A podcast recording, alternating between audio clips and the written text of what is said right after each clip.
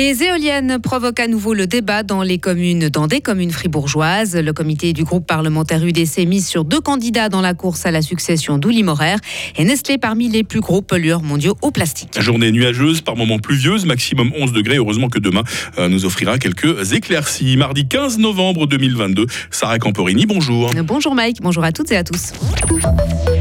Les éoliennes créent une nouvelle fois des remous. C'est cette fois autour de séances d'information prévues ce soir et le 23 novembre à Misery et Courtepin.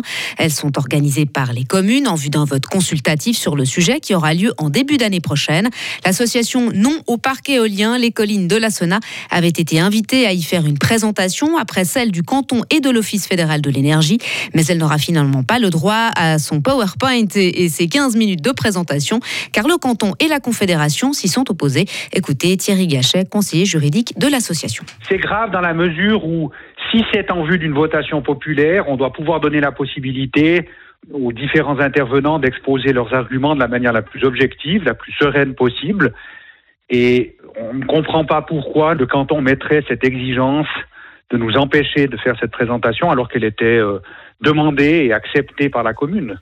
L'association dénonce une grave violation de la liberté d'expression. Contacté, le canton explique qu'il a demandé à ce qu'on s'en tienne à ce qui était initialement prévu, convenu une soirée d'information sans présentation de la part de l'association concernée.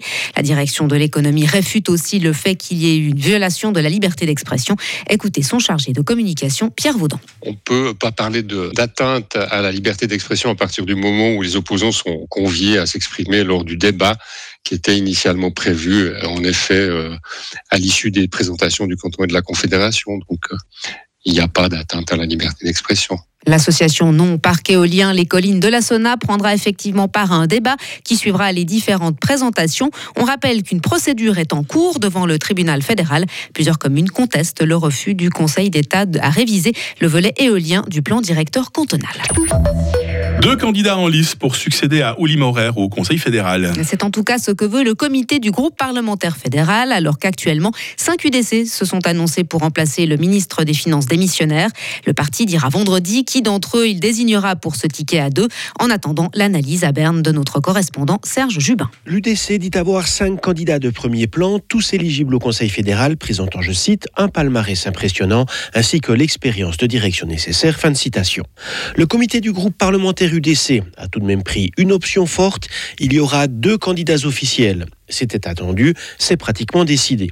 Est-ce que toutes les combinaisons sont dès lors possibles? En théorie, oui. La dure réalité est beaucoup plus restreinte. La Nidwaldienne Michel Bleuschliger est pratiquement éliminée. Sa chance eût été un ticket à trois. Pas de place certainement non plus dans un duo pour le Conseil d'État Zougoine Stenler. Il ne reste plus que trois duos possibles, Albert Rusty le Bernois et Hans Wally Vogt le Zurichois, ou l'autre Bernois Werner Salzmann avec le Zurichois Hans Wally Vogt, ou les deux Bernois côte à côte.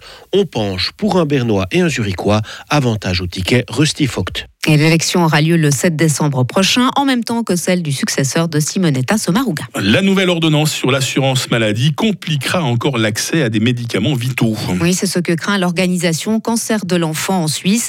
Elle lance une campagne pour alerter sur les dangers de cette réforme. Selon elle, elle relève les difficultés des familles devant systématiquement se justifier et mener des négociations tendues avec les assurances pour obtenir le remboursement de traitements pourtant indispensables à la guérison de leur enfant. Actualité internationale maintenant. Sarah. Oui, avec ce nouveau revers pour Donald Trump qui doit annoncer euh, sa candidature à la présidentielle 2024 aujourd'hui. Eh bien, une candidate républicaine que l'ex-président soutient a échoué à s'emparer du siège de gouverneur de l'Arizona. Selon les chaînes CNN et NBC, sa rivale démocrate l'a en effet doublé au terme d'une course serrée dans cet état clé. Et pour finir cette question, qui sont les plus gros pollueurs de plastique au monde? Eh bien, selon un rapport publié ce mardi et signé notamment Greenpeace, Coca-Cola, Pepsi et Nestlé forment le trio de tête de ce triste classement pour la cinquième année de suite, l'Organisation de défense de l'environnement exige un traité mondial ambitieux sur le plastique. Sarah Camporini, toute l'actualité, prochain volet à 8h30 sur Radio Fribourg. Retrouvez toute l'info sur frappe et frappe.ch. Il est 8h06.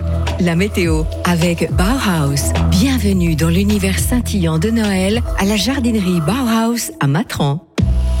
Alors dans l'ensemble, ce n'est pas une très belle semaine vue du ciel. Aujourd'hui concrètement, euh, cette journée va être essentiellement nuageuse. Les pluies seront fréquentes euh, surtout ce matin. Elles s'espaceront un peu euh, cet après-midi. Nous avons en ce moment 6 degrés à Fribourg et nous aurons cet après-midi 11 degrés à Payerne. Demain débutera sous les dernières pluies avant le développement de belles éclaircies.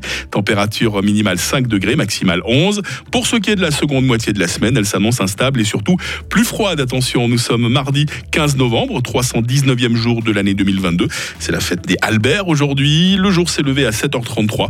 Il fera jour d'ailleurs jusqu'à 16h50.